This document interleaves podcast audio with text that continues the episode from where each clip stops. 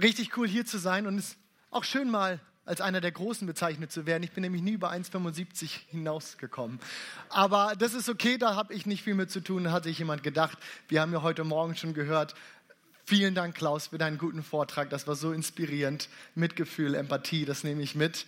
Ähm, das war richtig gut. Haben ja schon gehört, Gott hat die einen und die anderen gemacht. Er hat die gemacht mit viel Mitgefühl und mit weniger. Er hat große und die mit 1,75 gemacht. Und ich kommen da, glaube ich, auch mit zurecht. Aber ja, wir kennen uns aus der FEP und sind seit neuestem auch fast Nachbarn, habe ich gerade festgestellt. Voll cool, richtig gut.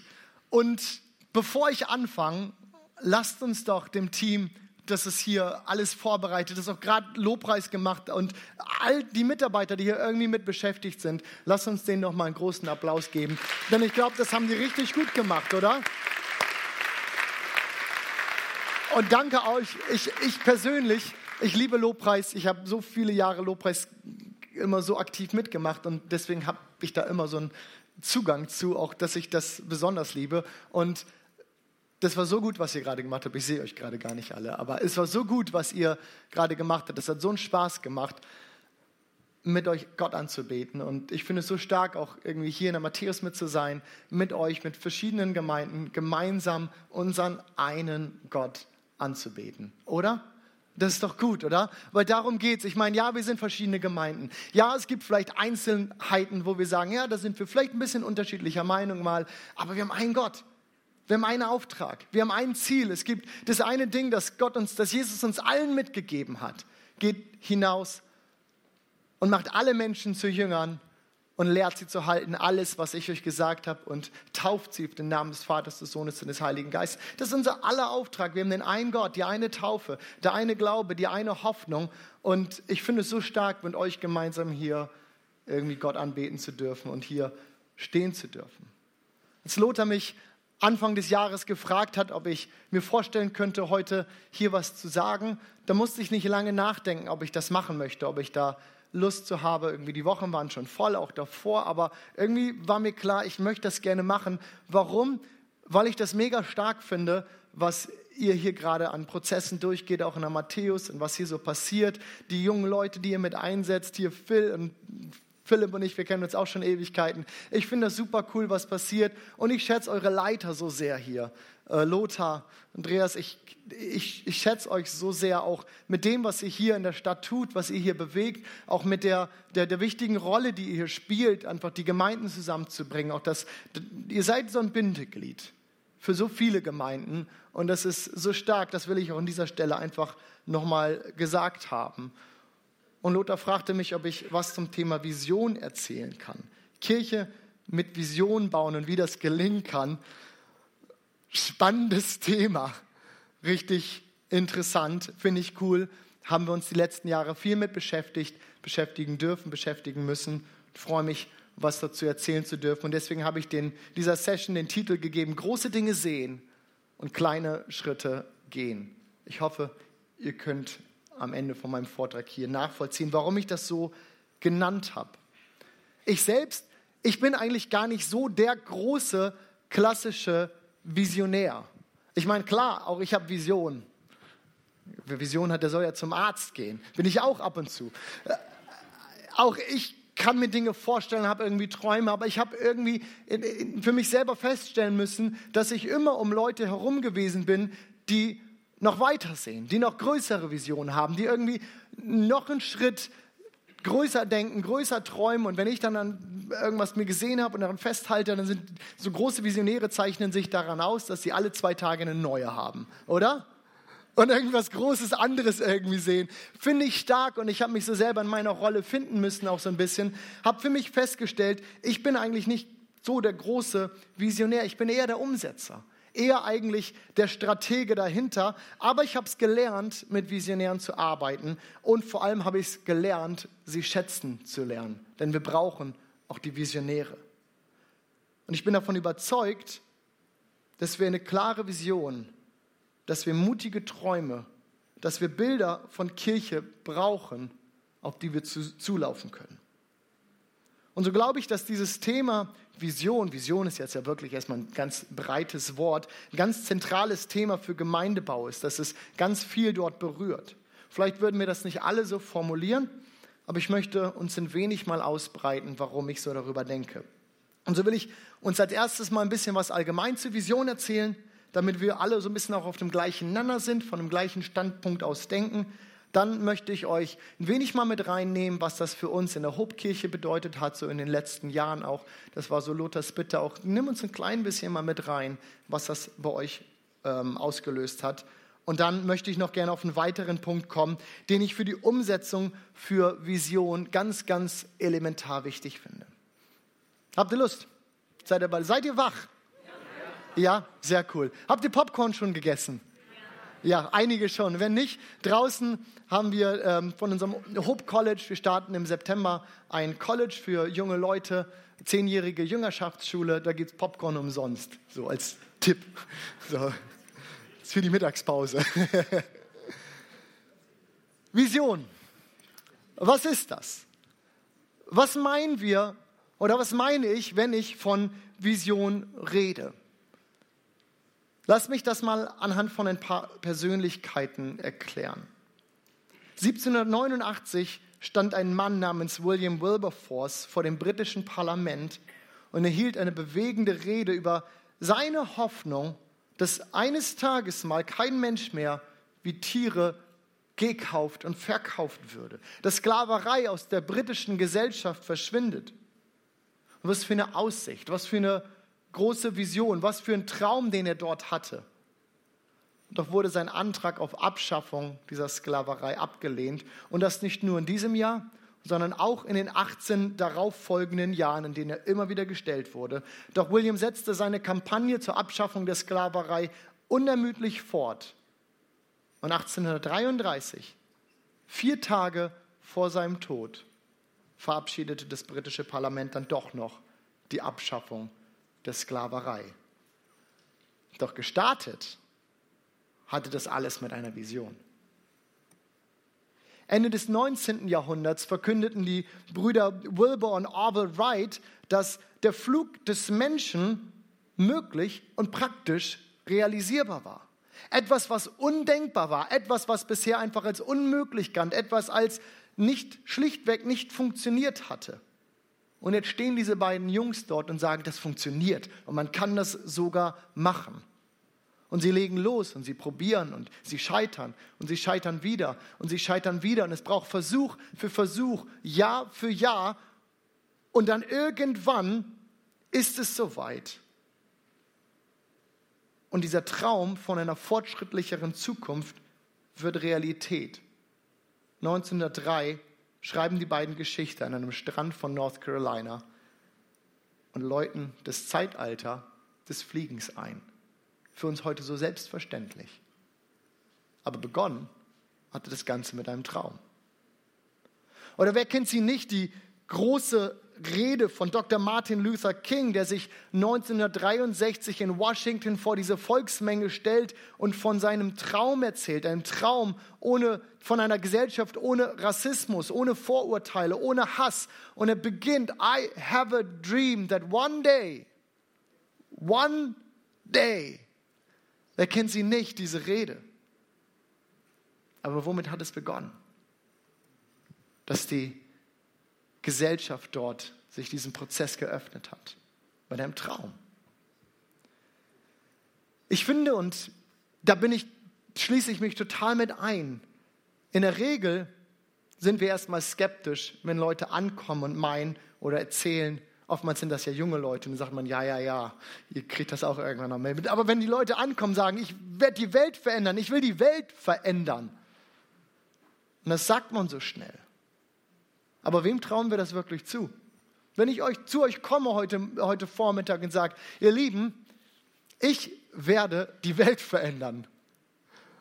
Freundlich wie ihr seid, werdet ihr einfach weiter lächeln und innerlich werdet ihr denken, ja, ja, lass den auch mal erwachsen werden. Wir sind erstmal skeptisch, wenn das passiert, doch ich möchte behaupten, dass eine Vision, dass ein Traum von etwas wirklich etwas in Bewegung setzen kann. Etwas, das größer ist als der Einzelne. Etwas, das größer ist als wir alle zusammen. Denn eine Vision, Und ich glaube, dass das die Kraft ist, die Vision hat.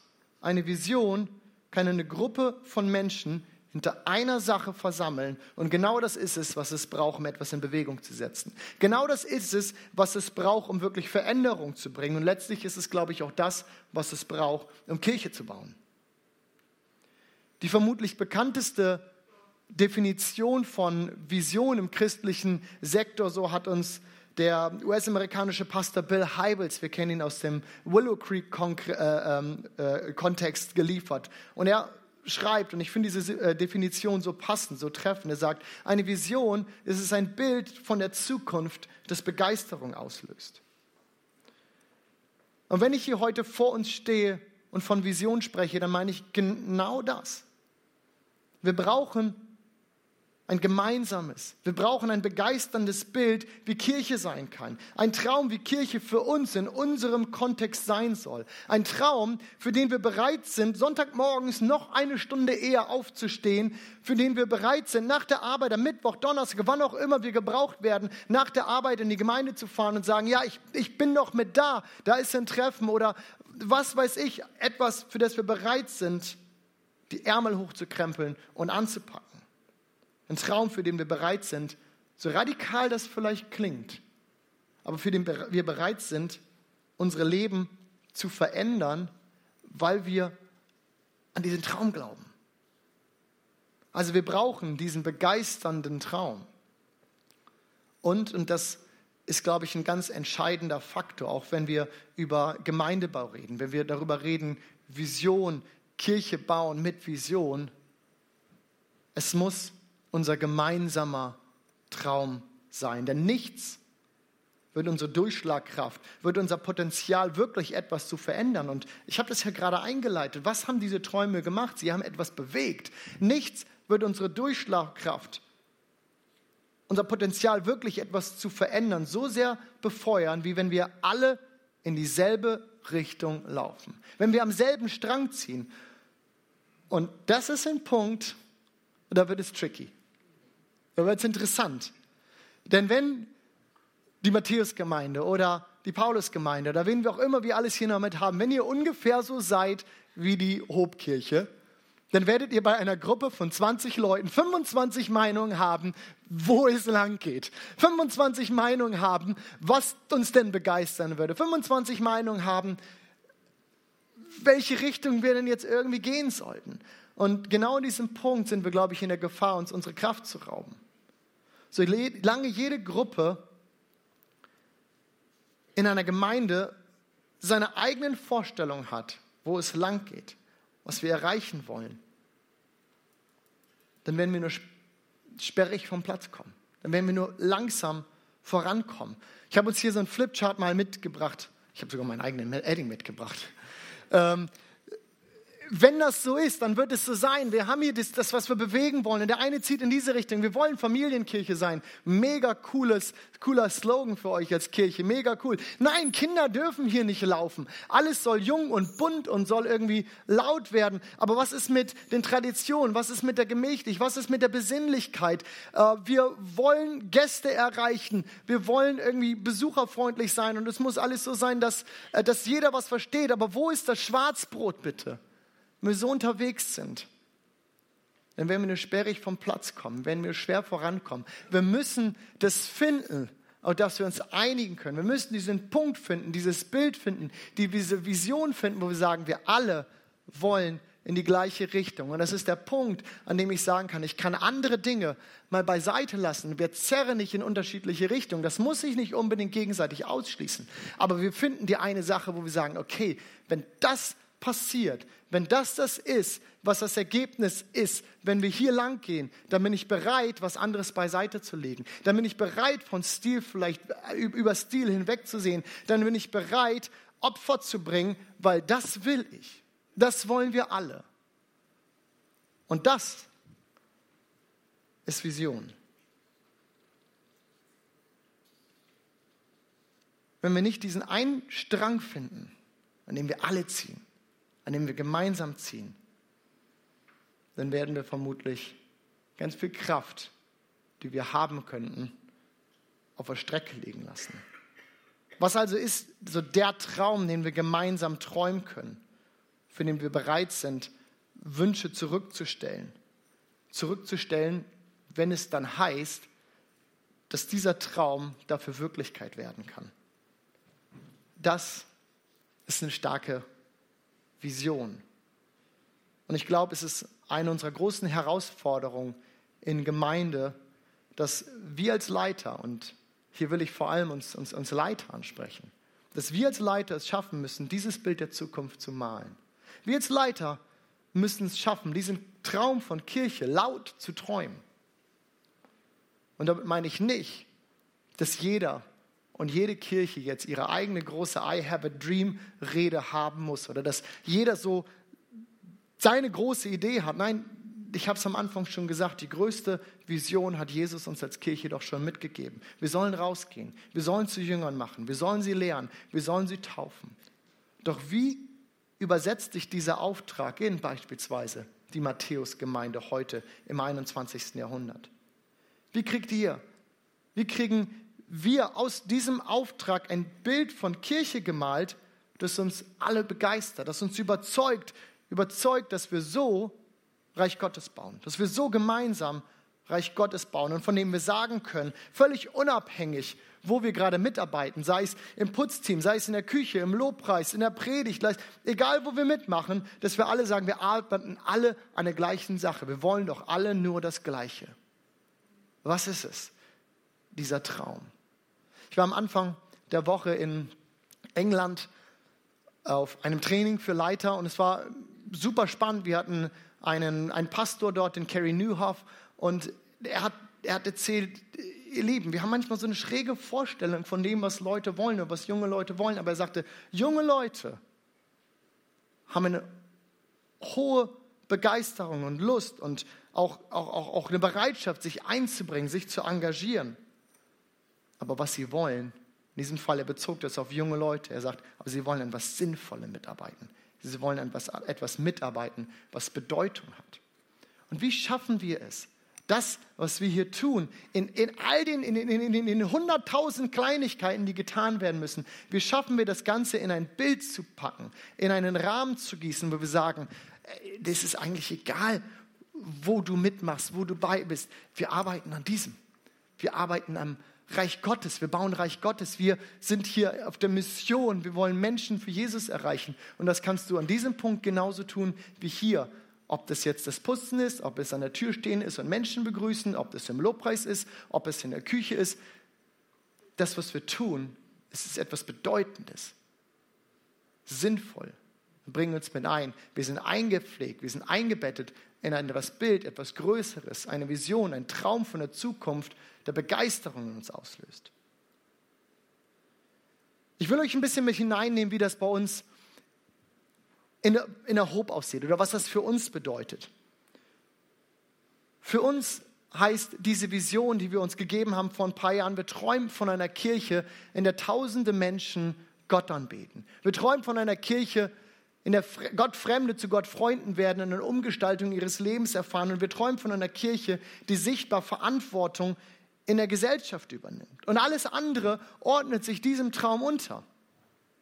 Dazu muss ich natürlich sagen, dass das für uns ein total unfertiger, ein total ja, unfertiger Prozess ist, in dem wir das sind. Es wäre gelogen zu sagen, dass jeder Mitarbeiter und jeder in der Gemeinde das verinnerlicht hat und alles immer weiß und diese Vision immer runterbeten könnte. Oder dass wir keine Diskussion darüber hätten, wie das Ganze denn umgesetzt werden sollte. Oder dass wir uns nicht jede Woche fragen, was machen wir hier eigentlich und wie funktioniert das hier. Aber wir haben uns vor einigen Jahren dem gestellt und für uns als Kirche hat uns das so viel Klarheit in unsere Arbeit, in unsere Gemeindearbeit gebracht. Ich nehme uns ein bisschen damit rein, was das für uns bedeutet. Ihr seht das in diesem ersten Satz. Wir drücken mit unserer Vision aus, dass wir Gott im Mittelpunkt stehen haben wollen, in all dem, was wir machen. Gott anbeten, das ist die erste Absicht, warum wir uns versammeln. Denn von ihm sind wir geschaffen und auf ihn hin sind wir geschaffen zur Gemeinschaft mit ihm. Und deswegen steht Gott, Gott anbeten, das steht für uns immer und überall an erster Stelle. Und in all dem, was wir machen, müssen wir uns fragen, ehrt das Gott, was wir tun hier? Und führen wir Menschen damit in Anbetung. Und Anbetung meinen wir hier im weiteren Sinne, nicht nur unsere Lieder singen und diese paar Minuten, die wir dann im Gottesdienst dafür nehmen und hoffen, dass Leute das zu Hause vielleicht auch machen. Nein, vielmehr im weiteren Sinne richtet unsere Arbeit die Herzen der Menschen auf Gott aus. Wie auch beim ersten soll auch unser zweites Visionsstatement Richtung vorgeben. Gott Fremde zu Gott Freunden und eine Umgestaltung ihres Lebens. Das soll uns als Kirche Richtung geben. Einen, einen Traum, einen Blick, eine Kirche, in der das passiert. Stell dir mal vor, jede Woche lernen Menschen in den Gottesdiensten Jesus als ihren Retter kennen. Menschen wie deine Nachbarn, Menschen wie deine Arbeitskollegen und sie erleben, wie ihr Leben auf einmal eine ganz neue Qualität bekommt. Eine Qualität mit, ein Leben mit, mit, mit Hoffnung, mit Liebe, mit irgendwas, wo sie wissen, warum bin ich hier. Mich spornt dieser Gedanke unheimlich an und ich sage, das ist eine Kirche, wie ich sie mir erträume, wie ich sie mir erwünsche. Das ist das, das lässt mich morgens aufstehen und sagen, Sonntagmorgen sagen, okay, ich komme eine Stunde früher, weil das passiert. Was wäre, wenn? Was wäre, wenn das passiert? Ich es ist Gottes Gnade, dass wir in der Hobkirche im Moment immer mehr davon sehen. Wenn eine Frau zum Beispiel im letzten November von einer Kundin in einem Laden von einer Kundin angesprochen wird, in Gottesdienst eingeladen wird. Sie kommt sonntags, kommt Sonntag in die Kirche zu uns in die Hob, lernt Jesus kennen, lässt sich morgen taufen. So stark. Oder eine andere Frau, die beim, finde ich eine coole Geschichte, beim Videospiele zocken. Ich weiß nicht, wer von euch spielt Videospiele im Internet? Drei Viertel. Nee, nicht ganz so viel beim Videospiele zocken im Internet, in irgendeinem Chat nebenbei mit irgendeinem Kerl in Schweden in Kontakt kommen und die schreiben und sie kommen irgendwie über, über Glauben ins Gespräch und er lädt sie in Gottesdienst ein, sagt, ich suche eine Kirche in Bremen raus. Sie kommt sonntags in den Gottesdienst und gibt Jesus ihr Leben lernt ihn kennen als ihren Retter und findet ganz neue Perspektive und Hoffnung in ihrem Leben. Ich könnte euch noch ganz viele solche Geschichten erzählen, aber getriggert ist all das Warum, warum, warum, warum, warum feiere ich das so? Getriggert ist das in mir von diesem Traum von Kirche, in der Gott Fremde zu Gott Freunden werden, ein Traum von Kirche, in der das passiert. Und deswegen müssen wir uns in all dem fragen, dient das, was wir tun gerade hier in der Kirche, dient das diesem Ziel, dass Menschen Jesus kennenlernen? Und wenn nicht, was müssten wir verändern, dass es das tut? Unsere Gottesdienste haben wir verändert, haben wir Sachen umgebaut, haben gesagt, ja, jeder Gottesdienst bekommt einen Aufruf, jeder Gottesdienst. Wir wollen Menschen eine Möglichkeit geben, diese Entscheidung zu treffen. Wir schauen, dass wir nichts voraussetzen, das bekannt sein muss. Wir gehen davon aus, dass Gäste kommen, dass Leute da sind und dass wir auf neue eingestellt sind. Gäste, Menschen, die noch nie in der Kirche waren. Und unser drittes Statement dass wir von einer Kirche träumen, die sichtbar Verantwortung in der Gesellschaft übernimmt. Kirche darf sich nicht verstecken. Wir Christen, wir dürfen uns nicht verstecken. Und das muss erstmal Klick machen in uns. Das musste für uns als Kirche erstmal Klick machen in uns, dass wir das wollen, dass wir die Leute dazu ermutigen. Wir sagen, wenn es die Möglichkeit gibt, Klassensprecher zu werden, wenn es die Möglichkeit gibt, Elternsprecher zu werden, wenn es die Möglichkeit gibt, in deiner Firma sich irgendwo mit einzubringen und zu sagen, jemand ist gebraucht, der Verantwortung übernimmt, jemand ist gebraucht, der prägt, jemand ist gebraucht, der vielleicht eine Aufgabe mitnimmt, tu das. Das ist deine Chance zu prägen. Es ist deine Chance, Verantwortung zu übernehmen. Jetzt im September starten wir unser, unser Hope College. Und eigentlich aus genau diesem Grund, weil wir jungen Menschen die Möglichkeit geben wollen zu sagen, das wollen wir in euch reinpflanzen. Zehn Monate, ein Jahr für Gott. Und geht raus und versteht, was für einen Einfluss ihr auf euer Umfeld, auf die Gesellschaft haben könnt. Das Motto oder eins der Mottos, die sich gegeben haben, ist, wie heißt das nochmal? Was? Wenn du wüsstest, was du anrichten kannst.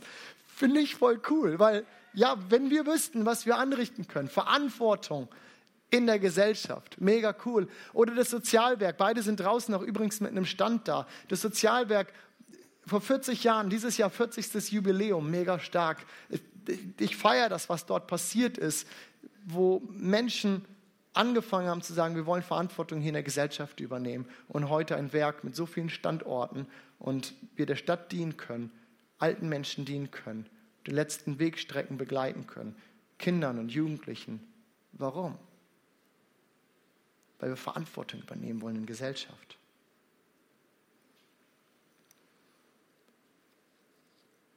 Und immer wieder führt es uns auf diese gleichen Fragen zu diesen Visionsstatements.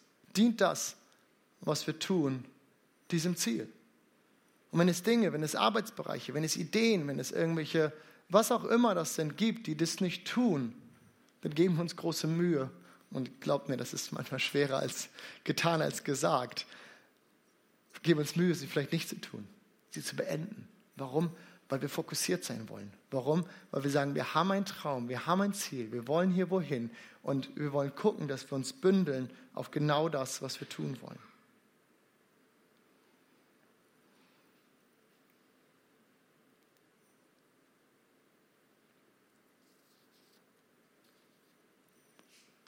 Bevor ich weitermache, möchte ich einen Gedanken sagen. Ich möchte, ich, ich, ich möchte mit, mit, mit, mit, mit diesem Punkt von Vision an uns, an, uns, an uns rantreten. Und das ist so ein spontaner Gedanke. Und ich möchte wirklich niemandem damit auf die, auf die Füße treten. Aber ich glaube, dass wir manchmal wirklich unsere eigenen Vorstellungen und eigenen Wünsche oder auch manchmal unsere nicht, unser Nicht-Bereitsein, jemandem anderen oder auch, auch, auch den, den eigenen Leitern in der Gemeinde zu folgen, dass wir die Dinge beiseite legen müssen und dass wir uns für etwas Größeres bereit sind, Dinge abzulegen, damit wir uns genau hinter diese Sache setzen können stellen können und sagen können, ja, wir wollen gemeinsam. Wir brauchen ein begeisterndes Bild und wir brauchen ein gemeinsames Bild. Es gibt hier noch so viel zu, zu sagen, was wir sagen können, aber im Grunde genommen wären wir da schon auch super schnell in Strategie von den Punkten, die ich gerade gesagt habe. Wie kriegen wir das umgesetzt und wie findet das irgendwie Anwendung in den Gottesdiensten und in den Kleingruppen und in all diesen Punkten, und eigentlich wäre das vor allem ein Thema, weil da sind wir bei Strategie, aber es gibt ein Thema, das für die Umsetzung von Vision noch viel wichtiger ist als Strategie. Und das ist so mein zweiter Punkt, den ich hier in diesem Punkt nur anreißen will und in dem Seminar nachher nochmal aufgreifen und vertiefen möchte. Peter Drucker, das ist so ein Leiter, Guru, super spannend, ganz viel geprägt. Er hat mal gesagt, Culture eats strategy for breakfast. Kultur ist Strategie zum Frühstück. Und was er damit nicht sagt, ist, dass Strategie, dass gute Planung unwichtig sind. Aber was er sagt, ist, dass es etwas gibt, was noch viel wichtiger ist für die Entwicklung von etwas, von einer Organisation, von einer Kirche oder wie auch immer, dass es etwas gibt, was noch mehr ins Gewicht dort stellt und als Strategie. Und das ist Kultur. Es ist die Art und Weise, wie eine Gruppe ist, wie sie tickt, wie sie redet, wie sie innerlich konditioniert ist mit ihren Werten und mit ihren Prägungen. Und nur ein ganz paar Gedanken dazu und mehr dazu dann gleich im Workshop. Ich weiß nicht, wie vertraut ihr seid mit diesem Wort von Kultur im Kontext von Gemeinde, vielleicht Unternehmenskultur, daher kennt man das manchmal so ein bisschen. Aber als ich begonnen habe, mich damit zu beschäftigen, hat mich das fasziniert. Vision und Kultur diese zwei Sachen, Vision, das, das, das Ziel, dieses Bild der Zukunft, das mich begeistert und die Art und Weise, wie wir sind, wie wir reden, wie wir denken, wie wir miteinander umgehen, die spielen Hand in Hand im absolut gleichen Spiel von Gemeindebau. Denn wer wir sind, wie wir sind, was wir als Dinge für als Gruppe hochhalten. Und damit meine ich nicht unbedingt nur die Dinge, die wir uns an die Wand schreiben, dass wir sagen, wir wollen so und so sein, sondern das, wie wir wirklich sind, wie man uns wahrnimmt, was man uns abspürt, wie wir miteinander umgeht. All das hat ganz viel damit zu tun, wo wir am Ende landen. Und das finde ich unheimlich wichtig, dass wir uns das verinnerlichen, fix anvisieren. Ich hoffe, ihr könnt meinen Gedanken hier folgen jetzt. Fix anvisieren sollten wir unbedingt das hier, das Ziel, auf das wir zulaufen, den Traum, die Vision, das Bild, das wir gemalt haben, das uns gemeinsam sammelt, das uns gemeinsam begeistert.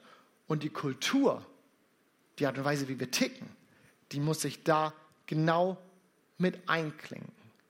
Und das heißt, dass wir uns eventuell verändern müssen. Denn wenn wir das nicht tun, kann ich dir genau sagen, wie die Zukunft aussehen wird. Wenn wir uns nicht verändern, wenn wir die Kultur dem nicht anpassen, dann wird die Zukunft nur eine vorgespulte, angepasste Version des Hier und Jetzt sein.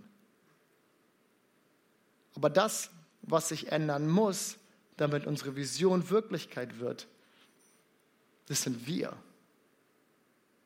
Damit die Vision von Dr. Martin Luther King, dieses I have a dream, dass es Wirklichkeit werden konnte, dafür mussten Menschen sich verändern.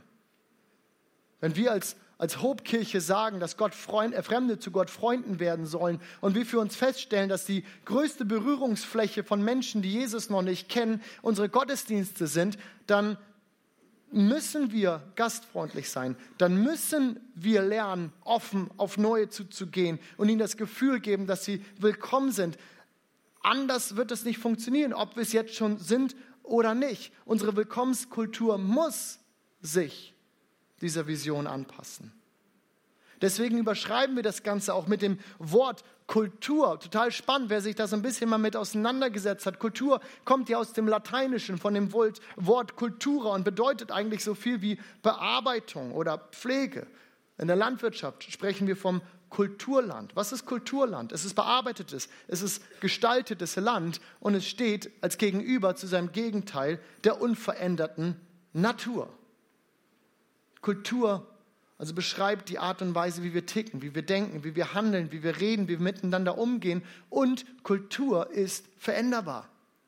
Kultur ist bewusst gestaltet und Kultur muss bewusst gestaltet werden. Wir werden da gleich drauf eingehen im Seminar. Wie können wir das machen? Was gibt es für Stellschrauben, dass wir hier was dran verändern können? Aber an diesem Punkt möchte ich das erstmal dabei belasten und für uns zusammenfassen. Warum Vision?